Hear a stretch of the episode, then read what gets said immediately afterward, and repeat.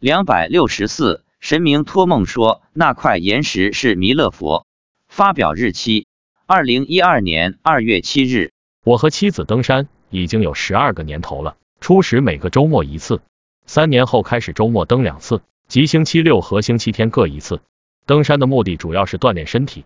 这是发生在我们学佛持咒前两三年。我们登山的山路中间有一个亭子，亭子前有一块几十平方米的岩石。虽然旁边修了一条绕道的台阶，不到二十米长，但绝大多数人爱抄近路，直接从岩石上走过去。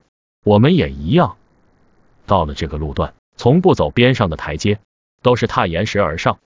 一次夜里，妻子梦到有神明，也不知道是什么神明，天神、菩萨，托梦给他，告诉他那块岩石是弥勒佛，以后不要从上面走。妻子第二天告诉了我这个梦境。我在登山时特别留意看了一下，发现此岩石真有两分形似，与我们平日在寺院里看到供奉的大肚笑口弥勒佛有百分之二十的形似。从下往上看，肚子有点凸起，双手放在膝盖上，有点传神。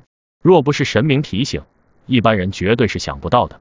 以后每次走过，我会多看一眼，越看越像。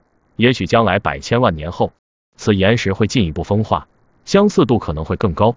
如果现在有人去加工一下，只要稍微凿一凿，一尊半天然的弥勒佛像就会出现在半山腰。